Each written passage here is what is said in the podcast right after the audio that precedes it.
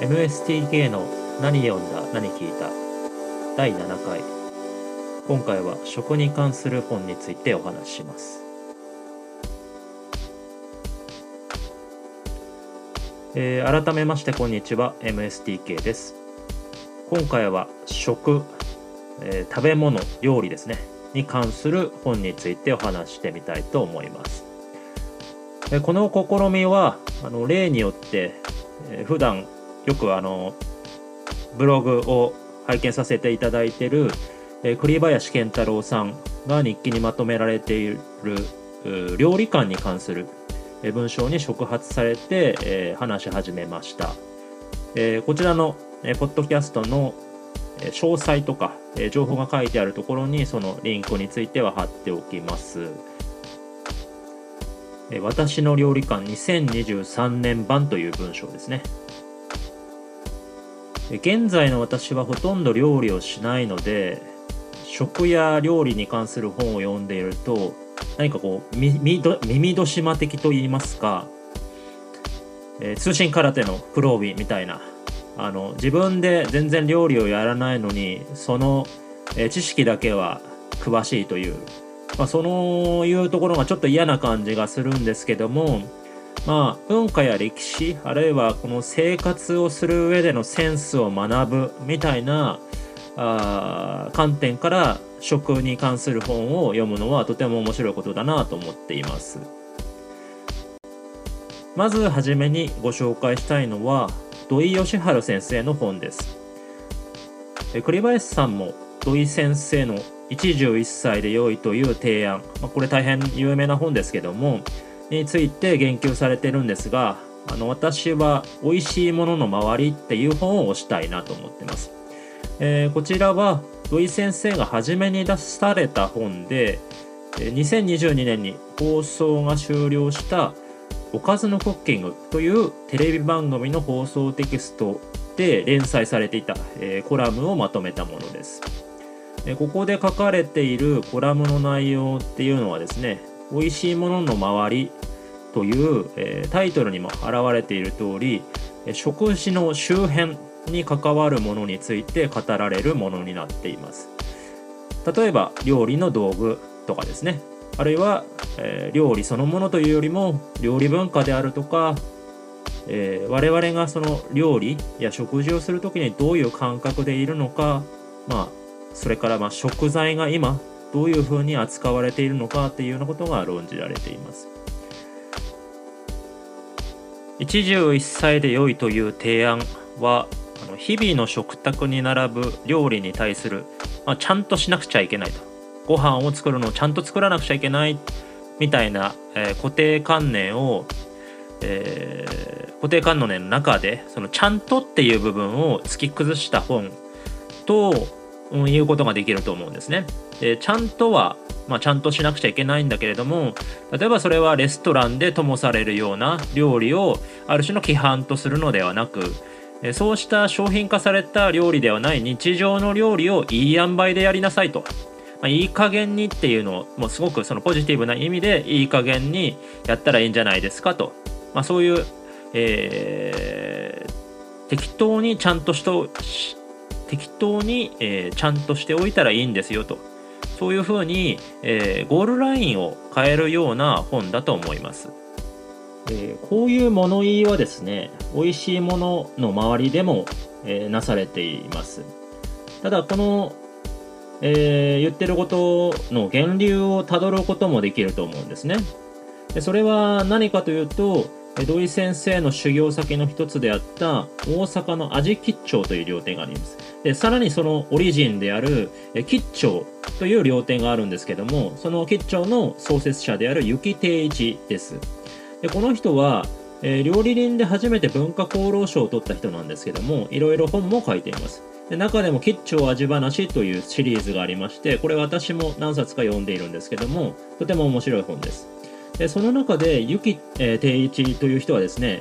えー外食で食べる料理人が作る料理と家庭料理っていうものは違うんですよという話をしています。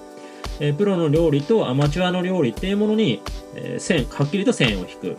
で土井先生もですね「晴れとけ」というような形で線の引き方をしますけども日常の料理と非日常の料理っていうものが別物であって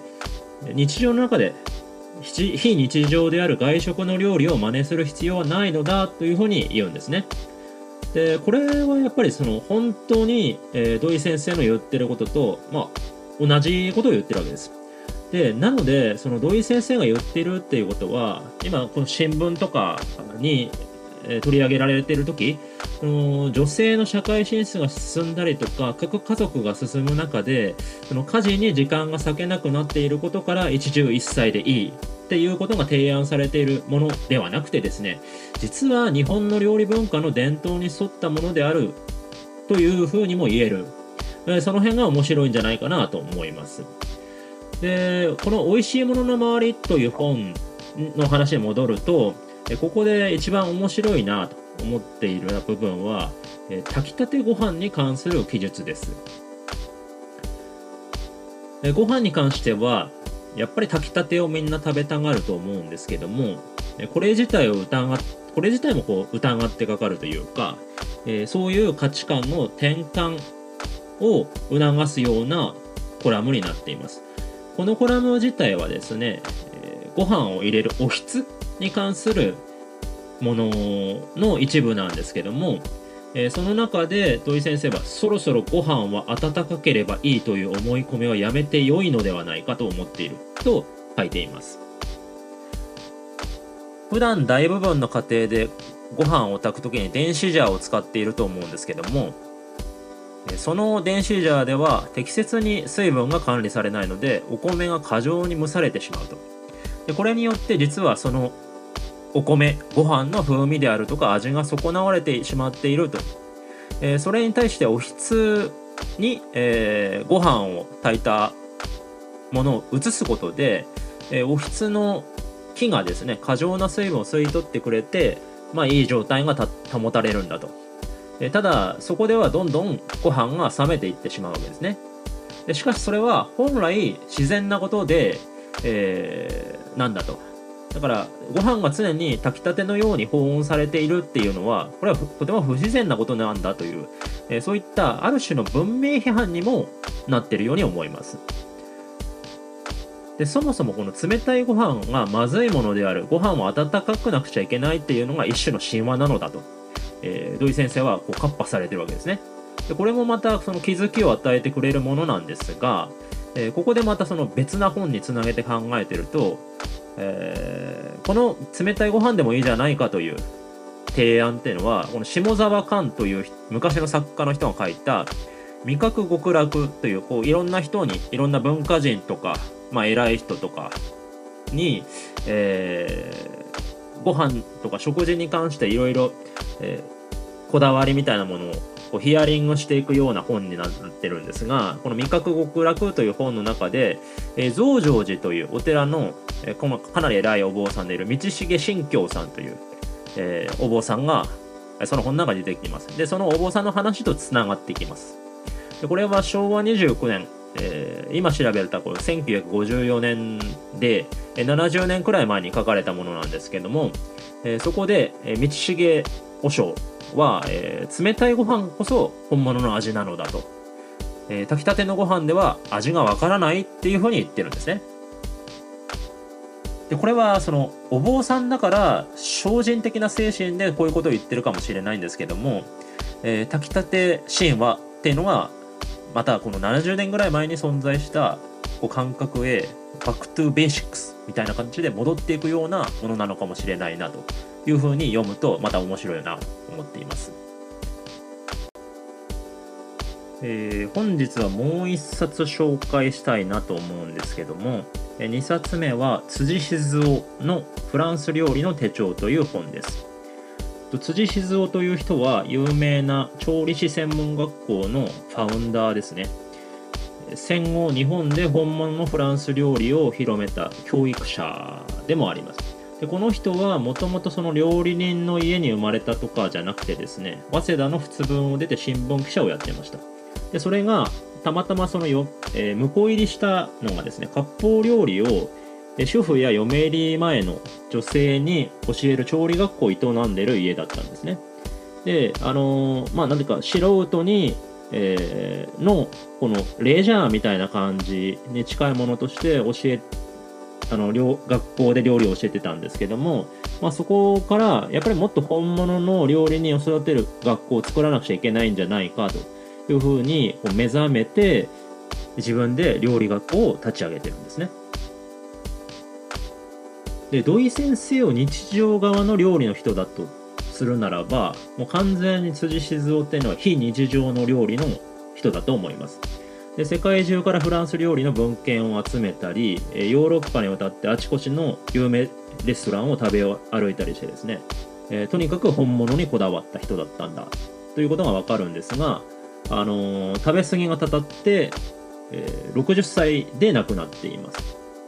フランス料理の手帳という本は辻静雄の本物志向が凝縮された一冊だと思います。テーブルマナーやワインと料理の組み合わせなどですねさまざまなこの料理に関するフランス料理に関する事柄について、まあ、本物はこういうものなんだといささかキザすぎるとも言える文体で書かれていて、まあ、今読んでもしびれるんですけども、えー、この本が刊行されたのは1973年のことなんですね。えー、ちょうど50年前なんですが、この洗練された、まあ、本物の感覚っていうのは今なお古びてないですし、逆にその50年前にこのこういうものを書いてどれだけ理解されたのかっていうのは全然わからない。僕全然わかあの理解されなかったんじゃないかなというふうにもう、えー、推察されます。例えばですね、ワイングラスについて書かれたあの文章があるんですけども、えー、これを読み上げてみたいと思います。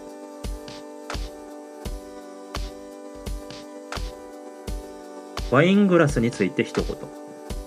ワイングラスで私がいつも使っているのはサンルイとバカラ。いずれもフランスが世界に誇る名器だがこれの本当の良さを楽しめるようになったのは私にとってもつい最近のことである。シャンデリアの光を心持ち暗くしキャンドルをつけワインを注ぐとお客様の前にあるワイングラスは渋い光沢を抑えたような感じでしかもなお三然と輝く。グラスの方からその存在を主張するような輝きにならないのが特徴でそれでこそ世界の一流品と言われるに足るものと言えるのかもしれない。もちろんこのグラスが置かれる食卓にはウェッジウッドかリモージュのアビランド欲を言えばセーブルの食器が並んでいなければならないし食材はマッピン＆ウェッブナイフとフォークはナポレオン3世のお気に入りだったというパリのマドレーヌ寺院前のクリストーフルで作らせた。モデルはマルメゾンかマルリーで統一したいところである。とまあこんな具合です。この固有名詞のこの乱立にもう鼻持ちならない思いをした人も多かったと思うんですけども、えこの鼻持ちならなさにはこのほぼ同時代に出ている伊丹十三のヨーロッパ退屈日記にも通ずるものがあるんじゃないかなと思います。ただ、この、うん、鼻持ちならないんですけども、書かれていることはすごくオーソドックスというか、うん、ヨーロッパの一流の感覚、本物の感覚が書かれているわけですね。まあ、そうであるから、この、今も古びてない、ずっとこの通じているセンスについて、センスがこの中にあるんだなと。本物は古びないっていうのをこの本が教えてくれるというわけです。